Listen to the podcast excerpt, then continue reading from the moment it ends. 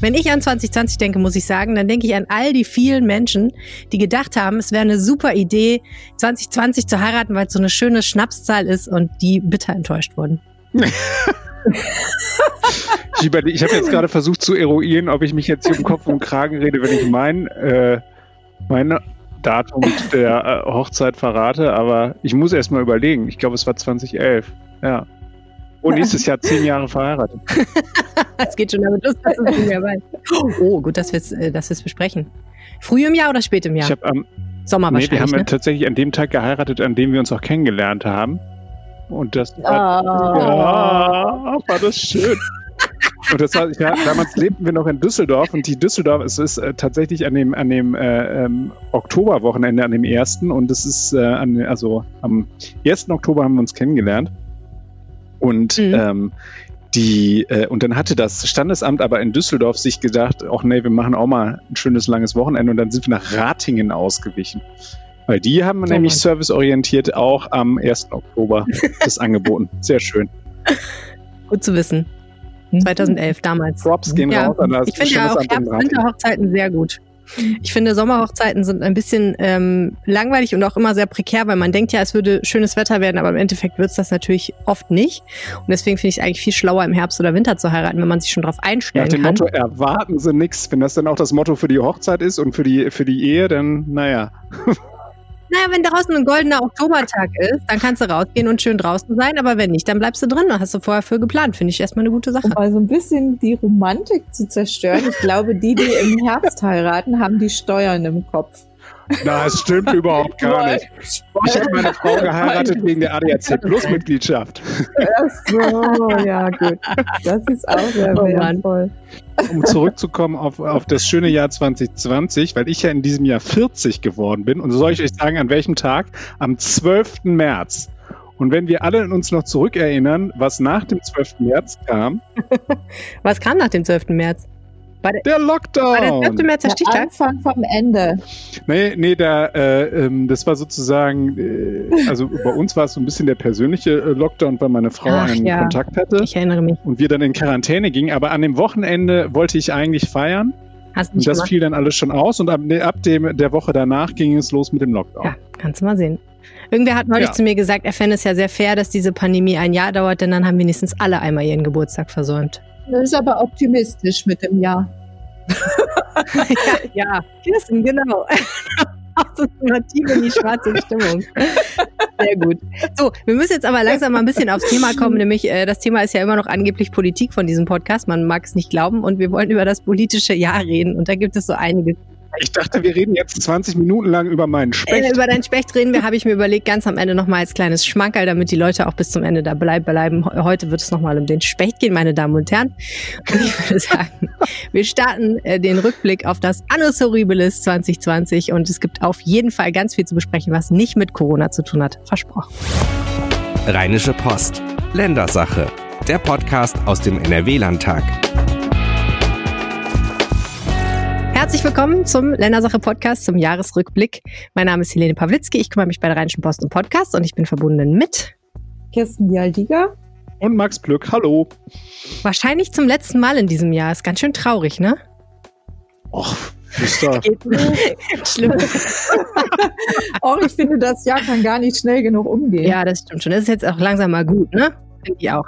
Okay, wir steigen direkt ganz tief ein. Ein Thema, das dieses Jahr ähm, ein bisschen die Landespolitik dominiert hat, ist die Frage, wie rechts, Komma, Klammer auf, extrem, Klammer zu, ist eigentlich die Polizei in Nordrhein-Westfalen? Also wie viele Menschen gibt es in Nordrhein-Westfalen, die tatsächlich rechtsextremes Gedankengut hegen und ähm, wie, wie intensiv hegen sie das und wie weit verbreiten sie das? Und äh, Kirsten, vielleicht kannst du uns mal einen Überblick darüber geben, was im Moment so der Status an dieser Geschichte ist. Ja, erstmal wie rechts die Polizei ist, das ist wirklich eine gute Frage, äh, die der Innenminister so beantwortet, dass er sagt, es ist äh, auf keinen Fall gerechtfertigt, dass man Generalverdacht hegt. Es sind immer nur Einzelfälle. Hm. Es gibt aber andere, die das bestreiten und ähm, meinen, dass auch Insider, Polizei-Insider, die sagen, also rechtsextremes Gedankengut ist doch weiter verbreitet, als manche das vermuten. Was auf jeden Fall in Zahlen bisher belegt ist, in äh, über 200 Verdachtsfällen bei der nordrhein-westfälischen Polizei ähm, sind Mitglieder von rechtsextremistischen Chatgruppen aufgefallen durch Posts, die eben ähm, einfach ja dem, dem rechtsextremen Spektrum zuzuordnen sind. Da sind mhm. Hakenkreuze dabei, da sind Christbaumkugeln mit Hakenkreuzen, da sind Flüchtlinge zu sehen, die in Gaskammern stehen. Ähm, da sind, da wird das Horst Wessel-Lied, das Lied der SA abgespielt. Also Harter solche, Stoff. genau, wirklich äh, harten rechtsextremen ähm, Symbole. Und äh, man muss ja immer dazu sagen, die Polizei soll uns ja schützen und die Polizei soll jeden gleich behandeln. Und ähm, das äh, ja, steht damit natürlich in Frage. Mhm. Und insbesondere in einem Bundesland, wo es ja relativ viele Menschen mit einem Migrationshintergrund gibt, ist das natürlich echt äh, nochmal ein deutlich größeres Problem.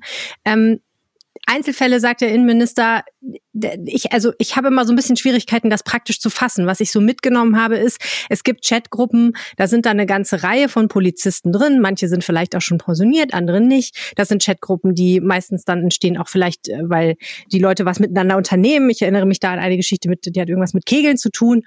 Und dann verteilen halt offenbar einige oder alle, je nachdem, äh, da solche Inhalte. Und da muss es ja mindestens ein paar geben, die dazu einfach mal schweigen und nichts sagen, das auch nicht melden, auch wenn sie vielleicht selber dieses Gedankengut nicht hegen.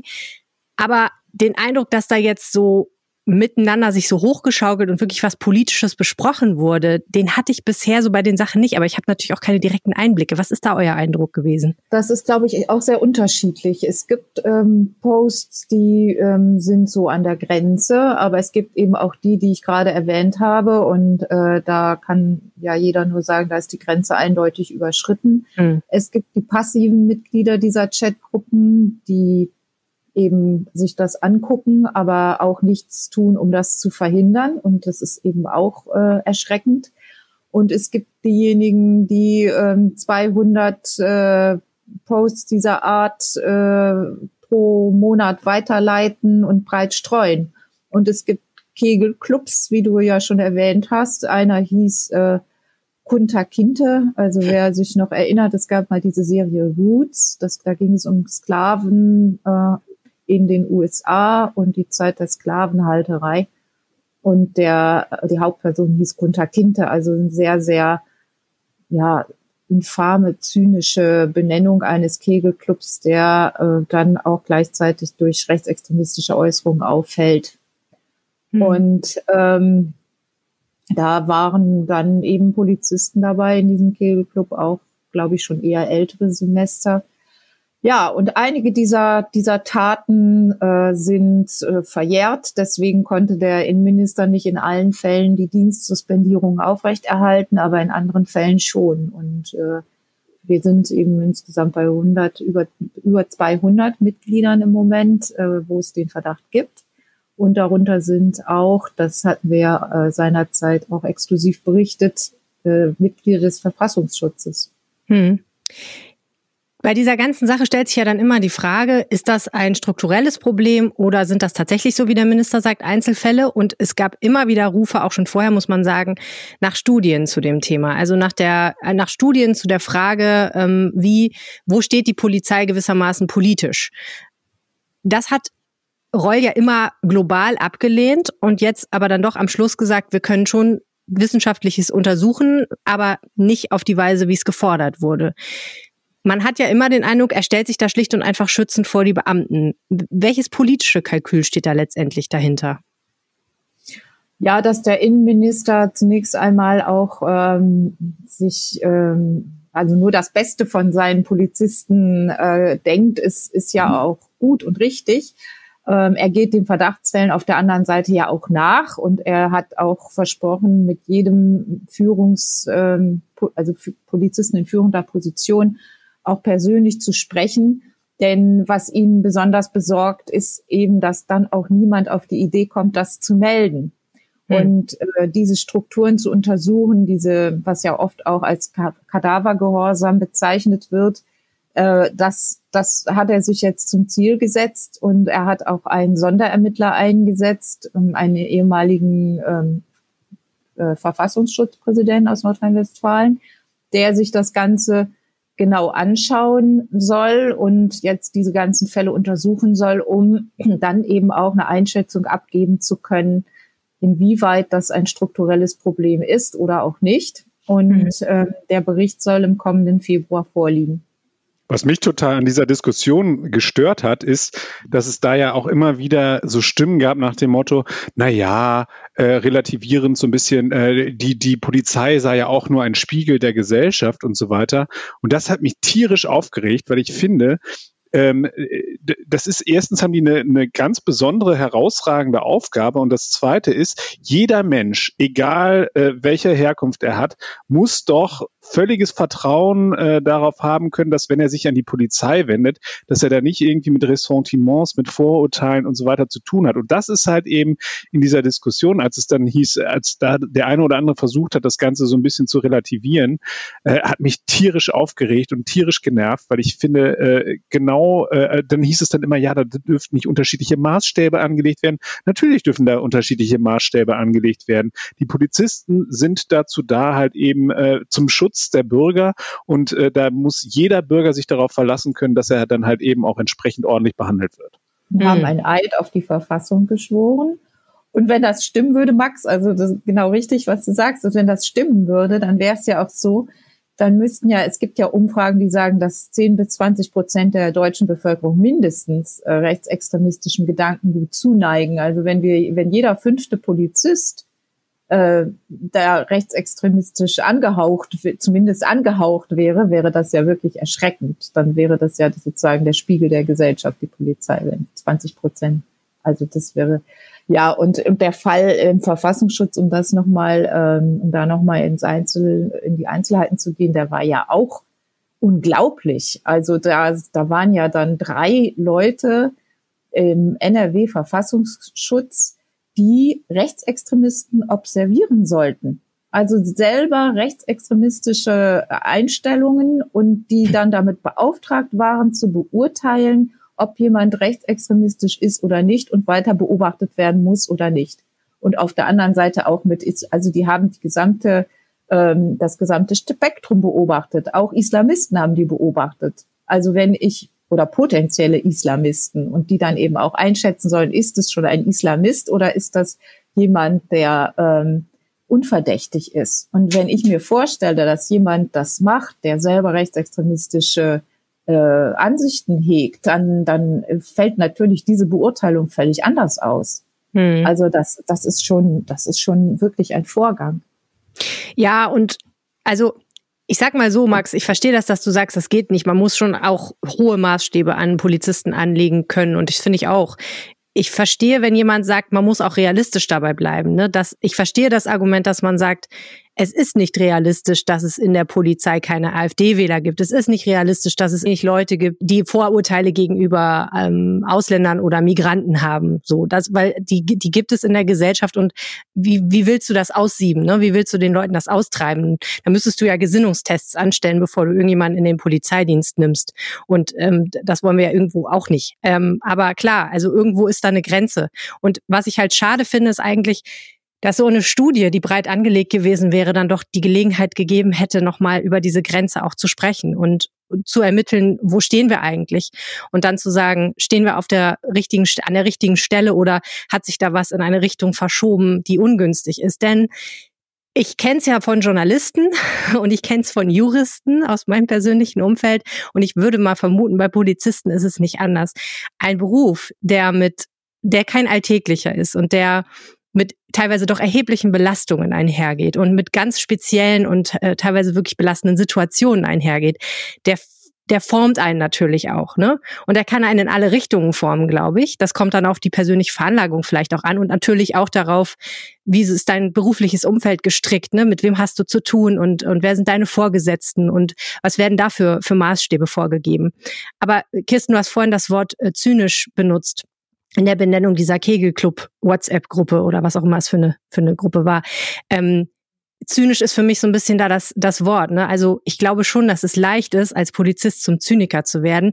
Und ich könnte mir vorstellen, und ich will es gar nicht entschuldigen, aber ich kann es mir rein psychologisch einfach gut vorstellen, dass es vom Zynismus zum zu, zu Ansichten, die menschenfeindlich sind, nicht sehr weit ist, schlicht und einfach. Ne? Und ich, aber das Problem ist einfach, wenn das nie so offengelegt wird, wenn das nie so transparent wird, dann bleibt eben diese Anhaftung. Wir hatten einen Protokoll, ein Ich-Protokoll einer Polizistin bei RP Online, die sagt, jetzt denken alle, wir sind rechts.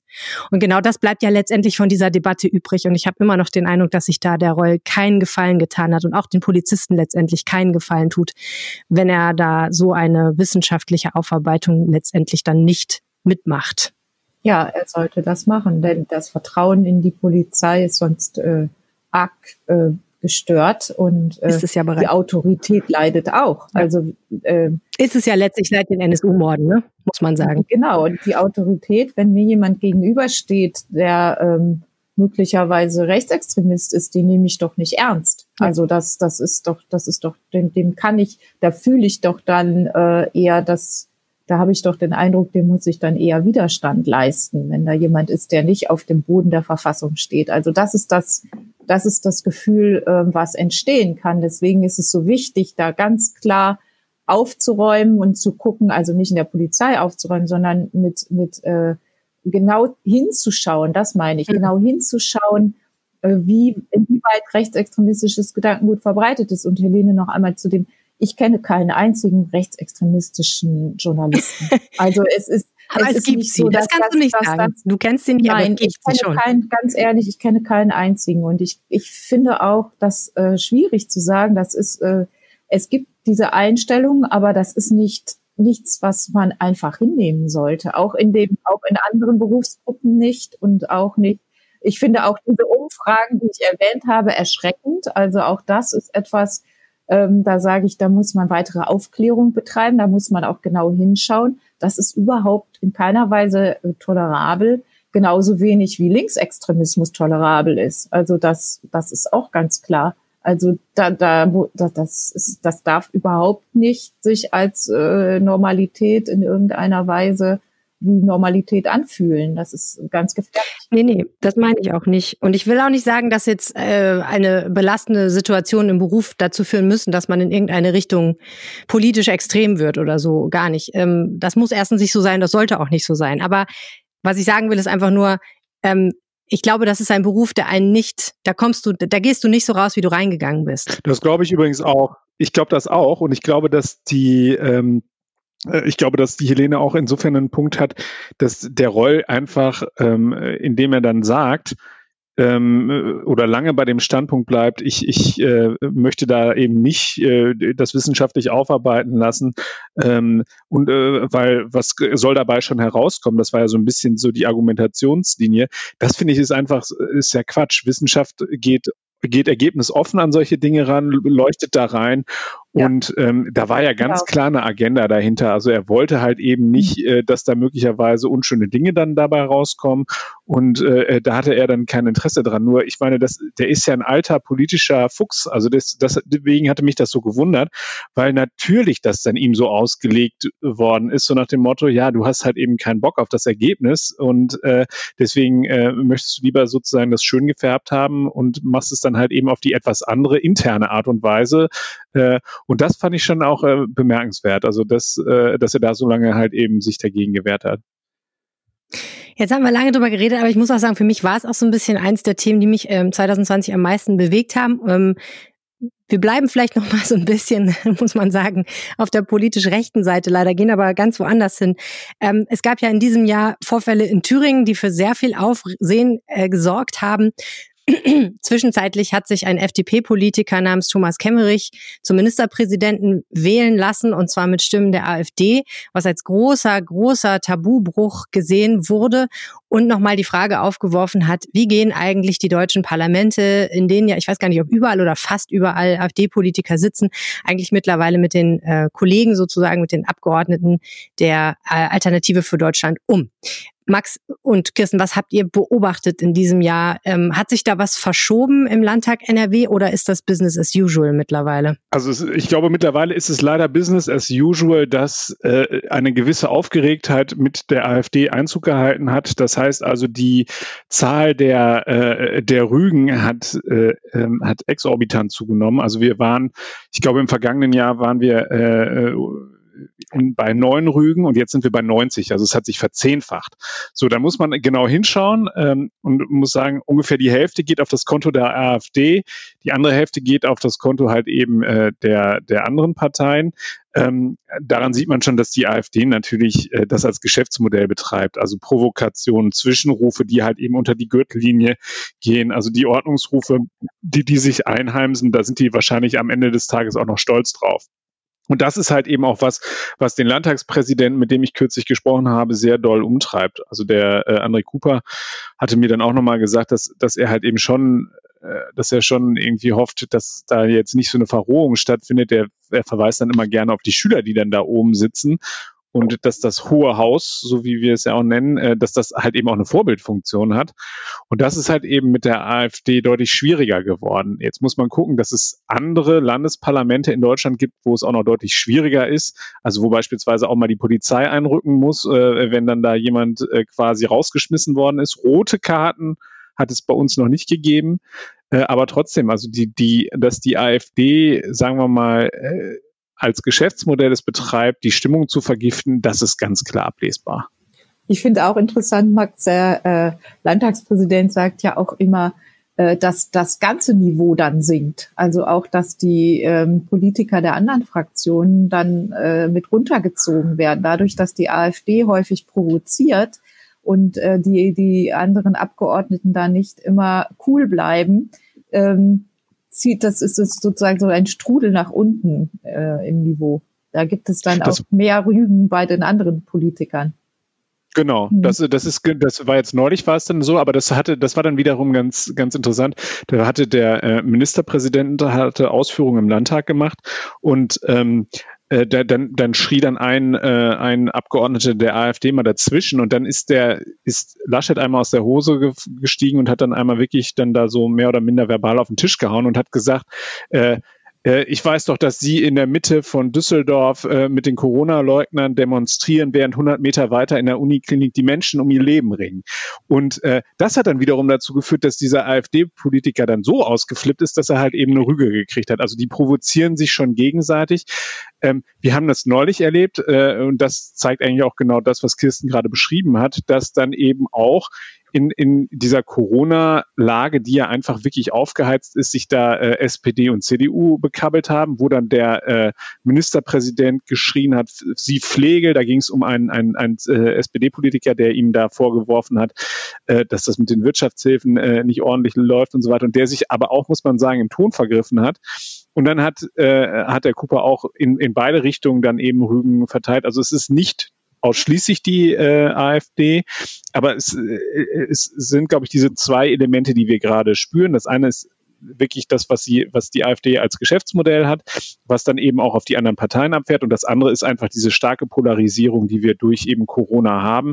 Äh, wir, wir merken ja alleine, wie hitzig in der Öffentlichkeit halt eben debattiert wird. Wir sind alle wahnsinnig politisiert worden durch diese Pandemie. Also es Leute in meinem Umfeld, die sich sonst nie für Politik interessiert haben, wissen jetzt plötzlich, wie eine MPK funktioniert. Die wissen jetzt plötzlich, äh, warum da der Müller sitzt und der Söder daneben und solche Sachen. Und die, die reden, die bewerten die Politik der Bundeskanzlerin, die bewerten die Politik des bayerischen Ministerpräsidenten. Warum sitzt da eigentlich immer der Söder? Der Söder sitzt da, weil er. Erklär mir das. Der, ja, Müller versteht. Kann ich relativ schnell erklären. Der Söder sitzt da, weil der Söder vorher den Vorsitz äh, des, ähm, der MPK hatte und der, der äh, ehemalige Vorsitzende der MPK wird sozusagen der stellvertretende Vorsitzende so. und sitzt dann da halt eben. Also der saß ja, war ja lange immer der erste. Söder, egal was ist, aber deswegen, Nein, jetzt genau. macht es endlich mal Sinn. Genau, und deswegen sitzt da, äh, Herr Müller ist ja der, der amtierende Vorsitzende der MPK, Herr Söder war sein Vorgänger, deswegen sitzt er da immer noch. Genau, das okay. war vorher war da, wer, wer saß denn da vorher? Der, der, der Chencha saß davor. Mhm. Genau. Genau. Genau, so ja. war das. Und, also, aber, aber äh, worauf ich hinaus will, ist die, ähm, wir sind alle politisiert, wir sind alle extrem aufgeregt, wir sind alle extrem emotional in dieser Krise und genau das schlägt sich eben auch in diesen Auseinandersetzungen im Landtag wieder und führt dann eben auch zu dieser wollen wir es mal sagen, ich, also ich meine, Pflege, finde ich, ist jetzt auch nicht so ein schlimmes Schimpfwort. Ich fand das eigentlich eher niedlich. Ich fand, das war etwas antiquiert. Ich, da hätte ich, der, der, Aber es ist ein Schimpfwort. Ja, es ist ein Schimpfwort, das stimmt und das gehört eigentlich auch nicht dahin. Aber der äh, äh, NRW-Gesundheitsminister, der dem rutschen da doch häufiger mal noch ganz andere Kaliber raus. Also insofern, äh, ja. Aber mhm. es bleibt spannend. Es bleibt unrüde, offensichtlich. Ähm, du warst gerade schon bei Armin Laschet, bei dem können wir auch gleich mal bleiben. Äh, bei dem gab es ja jetzt ab von der Landespolitik ein paar spannende äh, Entwicklungen. Er will ja gerne CDU-Vorsitzender werden und ähm, im Januar ist es dann ja mal so weit, dass wir herausfinden, ob das auch klappt. Er will auch offenbar gerne Kanzler irgendwann mal werden, wenn das denn mal klappt. Und gleichzeitig musste er in seinem eigenen Bundesland irgendwie eine Pandemie managen. Ganz schöner Spagat. Und man muss sagen, ich, selten wurde so viel über diesen Mann geredet wie in diesem Jahr, hatte ich den Eindruck, oder? Ja, er muss ja auch dadurch, dass er eben diese beiden äh, Posten anstrebt, muss er natürlich auch im Gespräch bleiben. Aber natürlich war, äh, äh, haben wir alle auf ihn geschielt, weil natürlich die äh, Pandemie dafür gesorgt hat, dass äh, die sogenannte Stunde der Exekutive schlug. Also es ist vieles, äh, was wir derzeit erleben an Maßnahmen, wird über Verordnung geregelt und nicht über, über ähm, äh, klassische Gesetze, die äh, durchs Parlament gehen. Das heißt also, die, die Exekutive regiert und äh, wir merken die Folgen und das äh, lässt natürlich auch einen Ministerpräsidenten dann halt eben weiter nach vorne drängen. Ähm, und das Problem ist natürlich äh, eines, er hat sich sehr früh in dieser Pandemiephase ähm, ein, einen Ruf erarbeitet, äh, der dann schwierig war. Also wenn wir uns zurückerinnern, ist, bevor wirklich die Pandemie äh, auf dem Höhepunkt war oder bevor es richtig in Heinsberg losging, da war es eigentlich so, dass es für Armin äh, Laschet sehr gut lief. Es äh, stand im Raum, dass halt eben Frau Kram-Karrenbauer nicht mehr CDU-Vorsitzende sein will. Und äh, dann hat er äh, völlig unerwartet diese Tandemlösung mit Jens Spahn aus dem Hut gezaubert. Jetzt muss man wissen, Jens Spahn, der Bundesgesundheitsminister, wird eher dem konservativen Lager äh, zugerechnet und war in der Vergangenheit vor allem als Merkel-Kritiker aufgefallen. Und dass er den äh, erstmal, dass er nicht gegen den mehr antreten musste, weil ähm, der Spahn durchaus auch äh, eine gewisse Beliebtheit in der Partei genießt. Äh, das war schon mal gut. Dann hat er den aus dem Spiel genommen und hat aber dann dadurch auch ein sehr breites Spektrum äh, innerhalb der Partei abgedeckt. Und äh, das war, äh, dann, dann haben sie es auch noch gewitzt gemacht, dass sie dem äh, Friedrich Merz das so vorgesetzt haben. Äh, der wo, wollte nämlich um elf irgendwie vor die Kamera gehen und dann sind äh, Laschet und Spahn waren dann, ich weiß es jetzt nicht, ob 9.30 Uhr oder was, aber sie sind auf jeden Fall früher äh, überraschend äh, in der Bundespressekonferenz aufgetaucht äh, und haben dann halt eben dem Merz da so ein bisschen äh, die Show gestohlen. Da, und dann kam die Pandemie. Und dann musste er sich als Krisenmanager beweisen. Und da hat er äh, früh sich den Ruf des Lockerers erarbeitet äh, und das war einfach auch eine unpopuläre Haltung, muss man ganz klar so sagen. Die Leute wollen äh, oder gutieren zurzeit vor allem diejenigen, die sagen, wir machen Dinge zu, wir schließen und so weiter. Und da hat er äh, früh gesagt, nein, wir müssen halt eben über eine Rückkehr zur verantwortungsvollen Normalität nachdenken. Und dann begann, wenn ich es mal so nennen möchte, das äh, kommunikative Chaos. Hm. Also er hat ja, äh, er hat ja losgelegt mit einem Gastbeitrag. Ähm, äh, im, im, äh, in der Springerpresse, wo er dann gesagt hat, äh, nach dem Motto, äh, äh, hier, wir müssen halt eben schnell wieder zurückrudern. Es stellte sich nachher heraus, dass er sich ähm, äh, im Lockdown unter anderem von Udo Di Fabio, dem ehemaligen äh, Bundesverfassungsrichter, hat beraten lassen, der ihm gesagt hat, ja, ja, diese, diese ganzen äh, Lockdown-Maßnahmen, die sind in Ordnung. Ihr müsst nur halt eben zusehen, dass ihr da das nicht bis zum sagen Nimmerleinstag äh, verlängert. So, und da hat er dann, äh, das hat er sich dann äh, zu eigen gemacht, dieses Argument, und ist damit dann halt eben äh, wie mit so einem Werbejingle durch die Lande gezogen. Und ähm, dann gab es halt eben äh, den Gegenpart, Markus Söder, der immer von sich behauptet, dass er nicht Kanzlerkandidat werden will, aber es glaubt ihm kein Mensch äh, auf diesem Planeten. Und ähm, der, der dann halt eben das Gegenmodell äh, äh, gefahren hat, der dann gesagt hat, nein, wir machen jetzt hier äh, Ausgangsbeschränkungen und so weiter, hat er dann etwas später wieder zurückgenommen und hat dann auch die Kontaktbeschränkungen gemacht, so wie wir sie in Nordrhein-Westfalen haben. Ähm, aber ähm, und dann ging es halt eben los mit, mit chaotischen Dingen äh, rund um das Thema Schule. Dann gab es, äh, gab es Auftritte in Talkshows, die nicht unbedingt sehr äh, geschickt waren, äh, wo, wo Armin Laschet dann plötzlich äh, gewettert hat gegen die Virologen, was natürlich relativ schwierig ist in einer Phase, wo wir halt eben auf die wissenschaftliche Meinung angewiesen sind.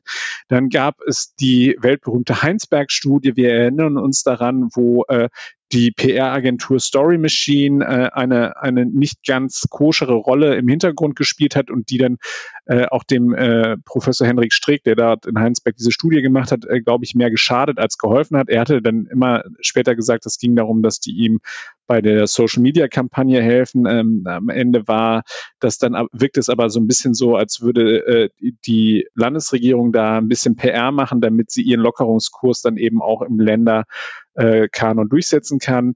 Und da, dann kamen wir in so eine ganz komische Phase rein, wo immer wieder äh, ein Land vorgeprescht ist mit einer Maßnahme. Ähm, äh, dann dann gab es wieder die Ministerpräsidentenrunde, dann haben sie versucht, da Einigkeit hinzukriegen. Das haben sie nicht geschafft. Und so entstand immer mehr ein Flickenteppich in ganz, in ganz Deutschland. Äh, wir hatten die Sache mit den, äh, wir erinnern uns alle, das Land der Küchenbauer. Äh, das, das beispielsweise bei uns äh, die, die Küchenstudios geöffnet waren, wo, wo alle anderen immer noch sozusagen, äh, wo keiner verstanden hat, warum diese Ausnahme gemacht worden ist. Da hat sich Kategorie dann, Dinge, die sie noch nicht über Nordrhein-Westfalen wussten. Genau, das Land der Küchenbauer. Es ist wirklich schön. Ich, ich finde ja, wenn Sachsen-Anhalt das Land der Frühaufsteher ist, dann sind wir das Land der Küchenbauer. Und ähm, die, die, äh, es gab so viele Punkte, wo es immer wieder unglücklich wirkte. Es gab, äh, dann, dann drangen Dinge aus, der, aus den MPKs nach draußen, wo er sich dann da tierisch aufgeregt hatte und nicht sonderlich souverän wirkte. Äh, da gibt's den schönen Spruch, äh, den Angela Merkel gemacht haben soll, Armin, jeder sieht, wie du dich aufregst. ähm, also das ist so, oh. er wirkte halt eben an vielen Stellen äh, impulsiv, ähm, in, in nicht sozusagen wie, wie nicht staatsmännisch und äh, das hat ihm wahnsinnig geschadet. Wir hatten das jüngste Beispiel ist halt eben äh, diese, diese, wir haben darüber äh, ausufernd im, im Podcast schon geredet, diese rheinische Lösung bei den Verlagmasken, wo sein Sohn, der äh, ein, ein quasi Mitarbeiter, ein freier Mitarbeiter des äh, Modehauses ist, den Kontakt hergestellt hat und er dadurch auch leider den Anschein erweckt habe, als ob Van Laak möglicherweise eine Vorzugsbehandlung bekommt. Ähm, da ging es darum, dass Van Laak dann äh, Schutzbekleidung herstellen soll und das beschäftigt den Landtag auch immer noch sehr intensiv.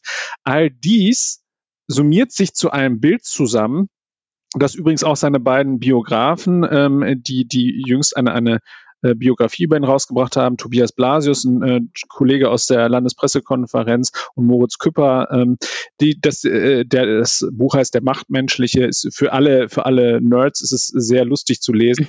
Ähm, aber es ist, äh, die, sie kommen auch zu dem Punkt, und den würde ich auch so sagen, äh, so, so beschreiben. Also das summiert sich zu einem Bild, wo man wirklich große Fragezeichen daran hat, ob die Schuhe äh, für das Bundeskanzleramt nicht möglicherweise zu groß sind. Hm.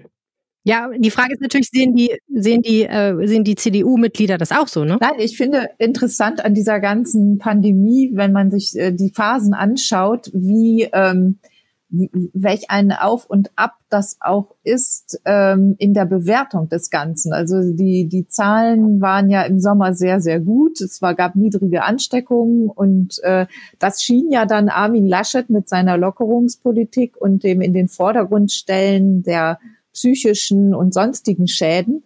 Das schien ja ähm, erstmal ihm Recht zu geben. Und zum Herbst hin hat sich das wieder ins komplette Gegenteil verkehrt. Und auf der anderen Seite ist aber auch, ähm, das war so äh, modern Track Record von ähm, Markus Söder, also die, die, die, die Bilanz von Markus Söder in Bayern, wenn man sich die Zahlen anschaut, ist eben auch durchwachsen. Ja. Also es ist ähm, immer noch unglaublich schwierig äh, zu sagen, welche Politik nun wirklich die richtige war. Und ich glaube, mhm. dieses endgültige Urteil kann man erst nach der Pandemie fällen. Ja. Und vielleicht kommen wir dann auch zu dem Ergebnis, äh, dass äh, es so viele Faktoren dabei gab, die wir vielleicht noch gar nicht kennen, dass am Ende diese Maßnahmen äh, mehr oder weniger unerheblich waren. Was ich total interessant fand, was ich total interessant fand, wo er ja wirklich auch nochmal äh, an Statur gewonnen hat in dieser Krise, war ja der Fall Gütersloh, der ja eigentlich auch, äh, mhm. wo, wo wir am Anfang ihm noch vorgeworfen haben, er habe zu zögerlich reagiert. Also ich glaube, das habe ich in, in zwei oder drei Leitartikeln geschrieben. Ähm, aber da hat er dann plötzlich so ein Drive entwickelt und da haben sie dann vor allem äh, zwei äh, Dinge gemacht. Sie haben halt eben sehr äh, äh, sehr lokal versucht, das einzugrenzen und sie haben, äh, sie haben äh, mit einer sehr harten Maßnahme reagiert, der sogenannten Vorquarantäne.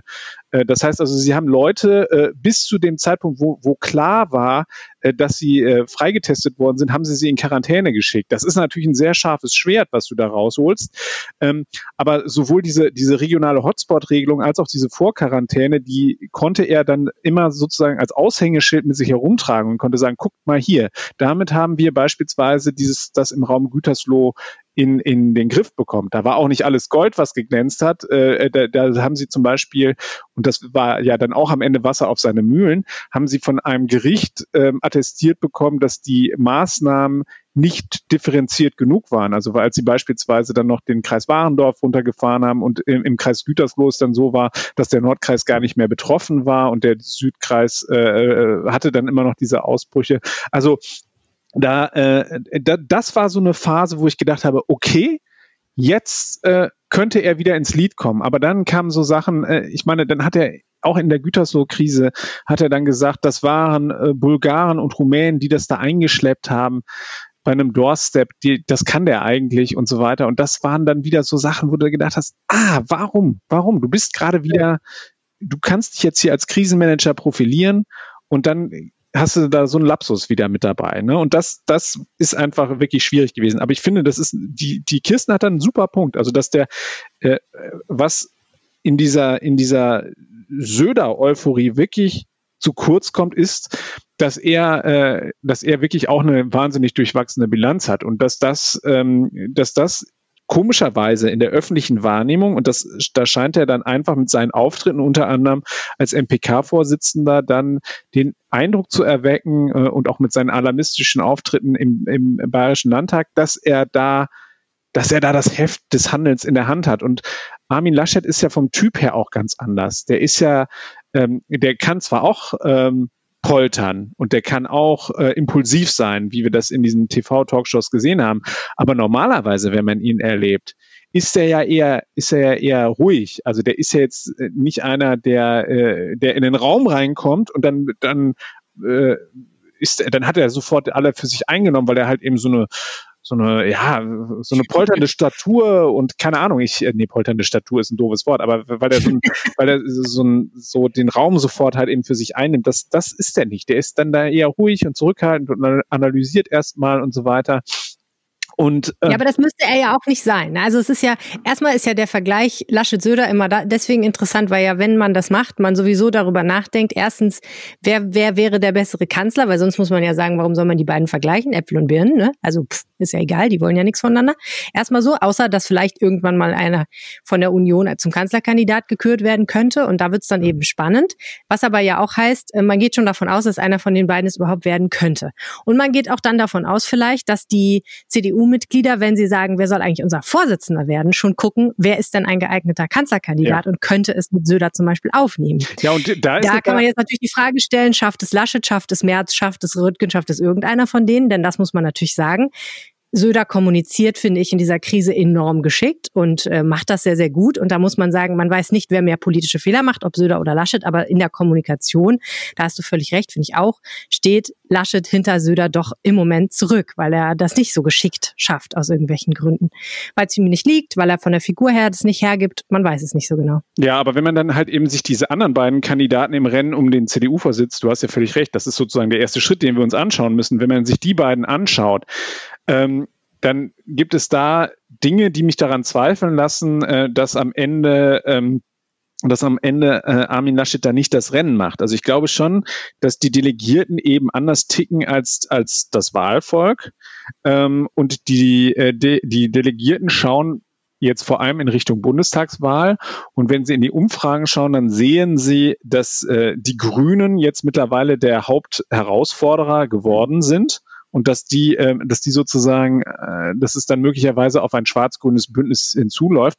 Ein schwarz-grünes Bündnis mit einem CDU-Bundesvorsitzenden Friedrich Merz sich vorzustellen, also da so viel, ich, ich habe viel Fantasie, aber so viel Fantasie habe ich dann doch nicht. Und bei Norbert Röttgen ist das große Problem, ähm, die Wahl 2012. Der ist ja in NRW angetreten, wollte hier ähm, Ministerpräsident werden, hat das Ding vergeigt, weil er äh, sich nicht klar zu Nordrhein-Westfalen bekannt hat und weiter auf äh, die äh, weiter auf diese äh, Nummer gesetzt hat, äh, irgendwie, wenn es hier nicht klappt, dann gehe ich wieder zurück nach Berlin und damit so getan hat, so nach dem Motto, naja, wenn ich in der zweiten Bundesliga nichts reißen kann, dann möchte ich wieder in die erste Liga. Und äh, das haben ihm hier viele, viele der Delegierten, die immer noch dort dann auch zum Bundesparteitag äh, geschickt werden, übel genommen. Jetzt kann man sagen, okay, vielleicht hat er halt eben auch in anders, anderen Landesteilen halt die Möglichkeit. Da sagt aber Friedrich Merz beispielsweise, dass er, dass er den äh, Südwesten, also sprich die Baden-Württemberger in der Tasche. Das glaube ich auch, weil die, die glauben ihm immer noch, dass er halt eben der große Wirtschaftsdenker ist. Und er sagt, dass er den Osten in der Tasche hat. So, da bleibt für Norbert Röttgen nicht mehr so wahnsinnig viel übrig. Also ich glaube nicht, dass der eine regionale Base hat, sondern überall so ein bisschen abzwackt. Aber in NRW, glaube ich, äh, hat sich einerseits schon mal der Landesvorstand klar positioniert, sehr früh, und hat gesagt, wir wollen, dass Armin Laschet Bundesvorsitzender und Kanzler wird. Und ich glaube, ähm, CDU-Delegierte sind da durchaus auch dann gewillt, den Vorschlägen des äh, Landesvorstandes zu folgen. Und vor allem ähm, die Fans von Norbert Röttgen in NRW muss man schon sehr, sehr stark mit der Lupe suchen. Es gibt, glaube ich, nur ein Szenario, in dem Norbert Röttgen eine Chance hätte. Wenn mhm. es tatsächlich so sein sollte, dass äh, ein Kanzler Armin Laschet für viele CDU-Delegierte nicht vorstellbar ist, dann wäre der Röttgen der Kandidat, weil der gesagt hat, ich kann mir vorstellen, nur CDU-Vorsitzender zu sein, aber nicht als Kanzlerkandidat anzutreten. Das heißt, Röttgen ließe Raum für Söder. Der ist der hm. Einzige. Alle, die beiden anderen, Merz und Laschet, haben ja gesagt, wenn wir gewählt werden als Bundesvorsitzende, sind wir natürlich auch die Kanzlerkandidaten. Und, Puh, aber das ähm, voraus, dass sie jemanden wählen, der, wo sie sagen, ja, der hat den also die gar nicht, ne? in der Vergangenheit, es ist unwahrscheinlich, aber in der Vergangenheit war die CDU immer und die Union insgesamt hat immer sehr genau auf die Umfragewerte geschaut. Und hm. Söder ist einfach seit, weiß ich nicht, seit Beginn der Pandemie ist er weit Längen vor Laschet in den in der Beliebtheit. Ja. Also das, das ist, äh, das das ist so, ähm, die sind da sehr, gucken sich das sehr genau an. Ich, mhm. ich halte es auch für unwahrscheinlich, aber es ist, es ist ein Szenario, das, das weiß ich nicht, das vielleicht zehn Prozent oder so. passieren. Ja, und der, und es gibt ja immer auch noch die Möglichkeit, dass Laschet am Ende doch auch dann sagt, ich schaue mir die Umfragewerte an und ich möchte auch die Bundestagswahl gewinnen und dass er dann halt eben möglicherweise auf die Kandidatur äh, für die Kanzlerschaft verzichtet, halte ich für schwierig und halte ich auch für, für eher unwahrscheinlich, weil ich glaube schon auch, dass man ihn nicht unterschätzen darf und dass er schon auch den Willen in Richtung Macht hat. Ähm, aber äh, wir, es, gibt, es gibt ja neben dem Söder auch noch die Option, äh, dass ein zweiter äh, beliebter Politiker dann möglicherweise antritt, Jens Spahn, der Tandempartner von Laschet. Nur da halte ich es auch eher für wahrscheinlich, dass der dann nachher am Ende Fraktionschef wird im Bundestag und ähm, dass Armin Laschet versucht sozusagen die, äh, die Kanzlerschaft direkt anzustreben. Aber wie gesagt, das ist, wir müssen den Januar abwarten. Wir sind alle sehr gespannt, wie das wird. Und ähm, ja, also das wird ist, wir, wir laufen auf ein extrem spannendes, nach einem katastrophalen Jahr auf ein extrem spannendes Jahr zu, würde ich sagen. Immerhin ein Lichtblick. Kirsten, lass uns doch noch mal über die Sozialdemokratie sprechen. Genau, da gab es ja, ja, auch noch. Gibt's ja auch noch, genau. Man muss sagen, es geht ihr nach wie vor nicht so prall gut in den Umfragen, aber in Nordrhein-Westfalen spielt sie natürlich auch noch eine sehr, sehr große Rolle im Moment in der Opposition. Und ähm, da gab es einige Geschichten zu erzählen. Unter anderem ist da immer noch ein bisschen äh, Machtkampf um die Führungsspitze so angesagt, ne? Ja, das ist leider etwas, das die SPD seit der verlorenen Landtagswahl lähmt. Ähm, es gab also ja erst eine Übergangslösung. Ein Jahr lang haben noch die Altvorderen um Norbert Römer das Sagen und ähm, Groschek, den frühen Bauminister, die haben ein Jahr lang, damit die Partei sich sammeln konnte und auch in der Opposition sich sammeln konnte, haben die das noch ein Jahr übergangsweise gemacht und dann ähm, gab es die Lösung einer Doppelspitze. Das heißt, in der Fraktionsspitze steht Thomas Kutschaty als Oppositionsführer auch im Landtag und an der Spitze der Partei steht Sebastian Hartmann. Und äh, die beiden haben sich seit dieser äh, ja, seit dieser Entscheidung für eine Doppelspitze, seit sich die Partei dafür entschieden hat, haben sich äh, unterschwellig die ganze Zeit schon ähm, bekämpft und ähm, dem einen dem, der eine dem anderen kein äh, Haar in der Suppe, nee, das ist ein falsches Bild, aber hat nichts gegönnt. Was sagt man und, denn? Die Schwarze unterm Nagel Genau, nicht. genau, genau. Und, ähm, und jetzt ist das Ganze vor ähm, zwei Monaten ist es zu einem offenen Ausbruch gekommen, weil äh, nach der verlorenen Kommunalwahl, die ja auch für die SPD in weiten Teilen des Landes schlecht ausgegangen ist, ähm, hat dann Thomas Kutschaty gesagt, so jetzt äh, zeigt sich, wir müssen das in eine Hand legen möglichst und es muss eine Linie geben und ich werde antreten beim nächsten Parteitag auch für den Landesvorsitz, was dann gleichbedeutend ist mit einer Kampfkandidatur gegen Sebastian Hartmann. Und da sich dieser Landesparteitag nun noch einmal verschiebt in, ins nächste Jahr hinein, ähm, ist dieser offene Machtkampf die ganze Zeit da und liefert auch der CDU und der FDP, den Regierungsparteien, den beiden hier in Nordrhein-Westfalen, immer wieder die Möglichkeit, äh, jeden Angriff der Opposition zu parieren und zu sagen, Leute, guckt doch erstmal, dass ihr in euren eigenen Reihen äh, klarkommt miteinander und dann könnt ihr mal versuchen, hier Opposition zu machen. War das, das aus Versehen? Überspitzt formuliert, aber das ja, ist ja. auch der Tenor dann. Mhm. War das aus Versehen, dass er das so früh angekündigt hat? Also wusste er nichts von der, also konnte er nicht absehen, dass es dann noch so lange in der Luft hängt oder war das einfach ungeschickt? Ich denke, es hing damit zusammen, dass die Kommunalwahl gerade verloren gegangen war und mhm. ähm, er äh, signalisieren wollte, auch in die Partei hinein, es wird sich was ändern im Hinblick auf die Landtagswahl. Wir werden uns das nicht einfach angucken und so machen, wie so weitermachen wie bisher. Mhm. Und ähm, dass dieser Termin sich jetzt verschoben hat, ist, glaube ich, nicht ganz günstig, weil hm. die, ja, weil, weil, weil es, wie gesagt, da immer wieder dann ähm, auch mal wieder an die Oberfläche kommt, was da passiert. Wie stehen denn die Chancen für Kuchati? Hm, also Kuchati hat äh, schon äh, Rückhalt, auch gerade in der Fraktion und ähm, hat viele Anhänger und Sebastian Hartmann hat äh, vor allem in, in Berlin auch die SPD-Leute hinter sich. Und das kann ihm auch natürlich sehr zugutekommen, je nachdem, wie viele die dann auch an der Basis mobilisieren können.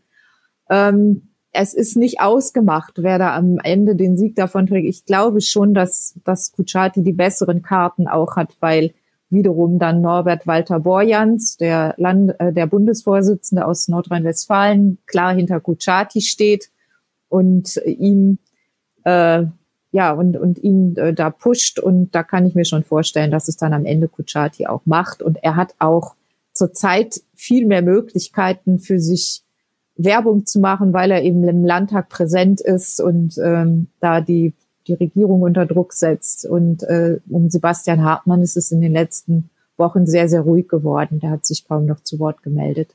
Hm. Was für ein Stil würde denn mit Kuchati einziehen? Ich meine, der ist ja schon da, der Stil, aber der würde ja dann wahrscheinlich noch ein bisschen deutlicher zutage treten.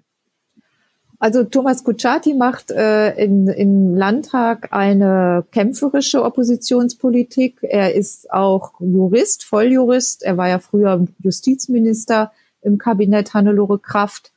Und ähm, ist daher sehr ähm, argumentiert eben sehr juristisch auch, äh, was was aber äh, dann auch ähm, oft ihm eine, diesen ein Fundament gibt und ihn auch gut aussehen lässt, weil er eben auf dem Boden der juristischen äh, Tatsachen argumentiert und nicht äh, irgendetwas aus der hohlen Hand behauptet.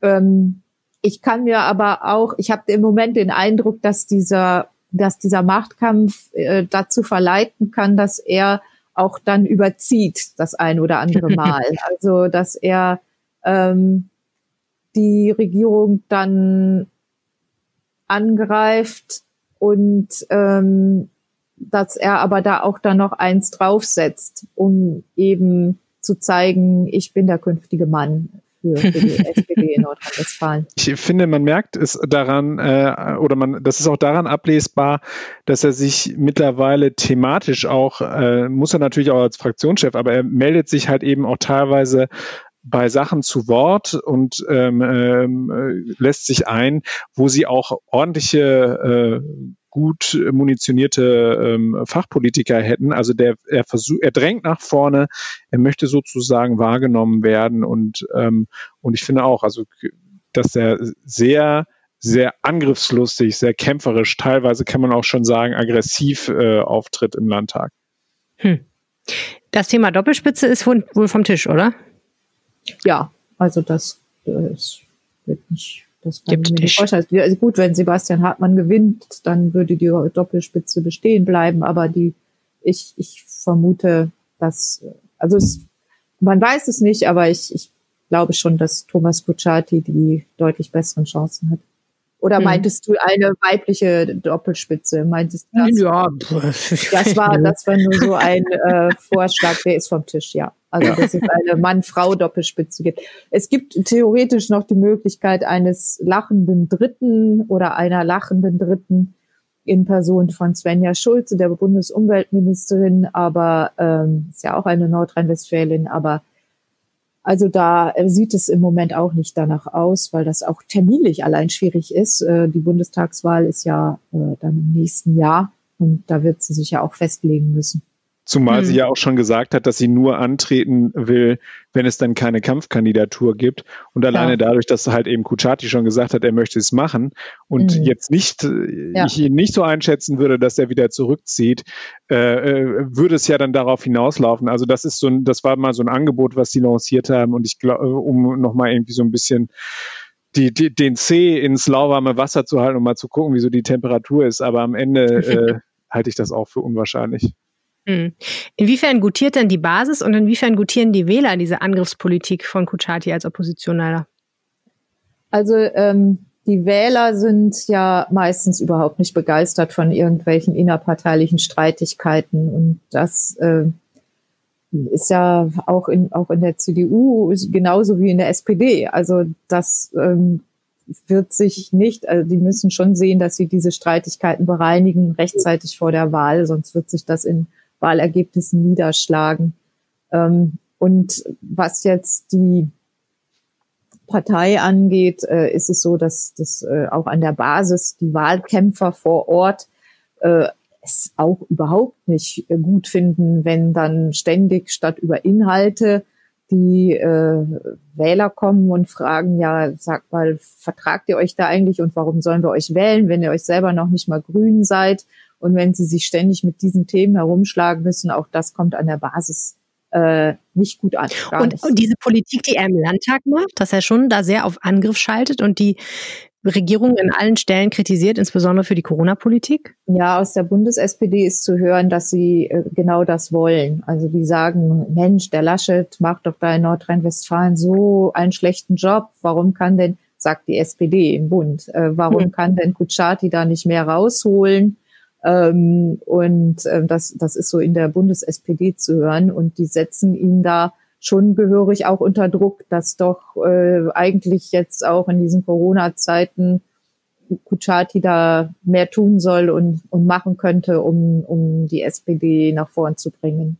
Aber hm. ich finde, so tickt er, glaube ich, auch nicht. Ne? Also, dass er, dass er, dass er äh, sich da so äh, vor sich hertreiben lässt, auch von der Bundes-SPD. Ich glaube, dass er da am Ende dann auch sagt, und das sieht man ja zumindest am Abstimmungsverhalten, also jetzt beispielsweise bei diesen Lockdown-Maßnahmen, hat er zwar scharfe Reden im, ähm, im Landtag gehalten und hat dem Laschet und der Regierung auch ordentlich einen eingeschenkt.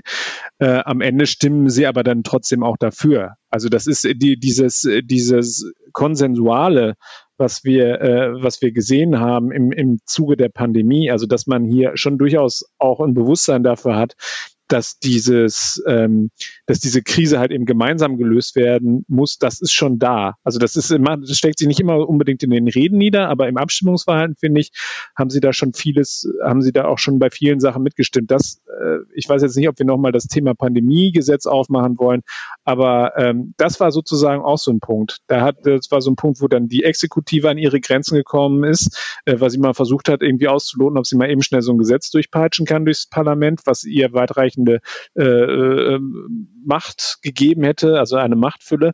Und da haben dann aber auch SPD, äh, äh, CDU und so weiter. Also da haben alle an einem Strang gezogen, weil da wollte sich das Parlament die Butter nicht vom Brot nehmen lassen. Und ich finde, das ist ein Beispiel von vielen, ähm, wo sie dann halt eben da auch gemeinsame Sache machen. Was sie aber nicht machen, ist halt eben die Regierung aus der Verantwortung lassen bei diesen bei diesen Schmutzlichkeiten, wie beispielsweise jetzt der Sache da halt eben mit Verlag und so weiter oder, oder eben mit der Heinsberg-Studie, da drückt er auf jeden Fall deutlich aufs Gas. Ja, zu Recht auch nicht aus der Verantwortung ja. lassen. Ne? Hm. Ja, das Pandemiegesetz war wirklich eine Sternstunde des Düsseldorfer Landtags. Ähm, das hat ja sogar äh, dazu geführt, dass FDP-Abgeordnete ähm, gegen die eigenen Minister aufbegehrt haben und gesagt haben, dass die Fraktion war nicht einverstanden. Gesagt, wie könnt ihr denn ihr Liberale in der Landesregierung dieses Gesetz mit, äh, mit entwerfen. In dem Gesetz ging es ja beispielsweise um Zwangsverpflichtung von medizinischem Personal äh, in, in der Corona-Phase.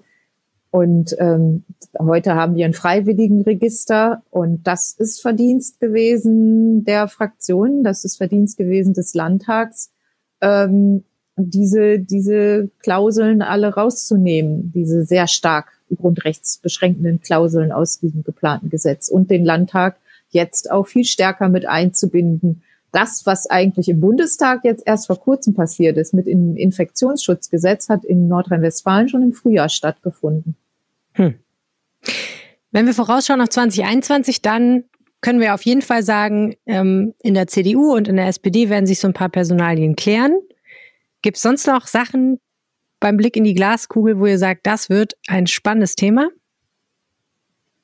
Also ich glaube, wir werden äh, uns auch im kommenden Jahr noch bis weit in den Herbst hinein vorrangig mit äh, dem Thema Corona beschäftigen müssen. Ach nö. Ja, aber das, ist, macht, es, das macht es oh. doch so oh. schön berechenbar am Ende.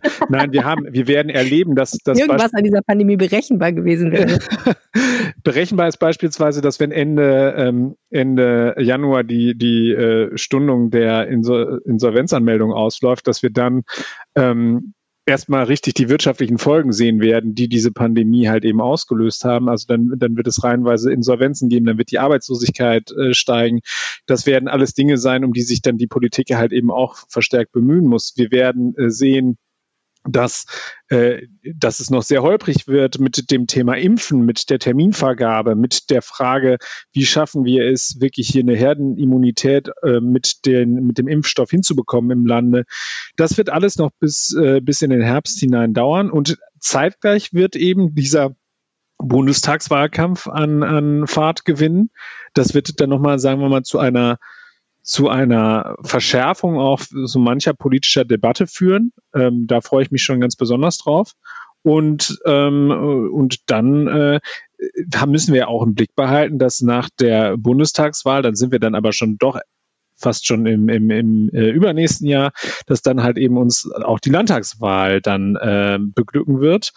Also insofern, wir haben, glaube ich, äh, keinen Grund über Beschäftigungslosigkeit uns zu beklagen.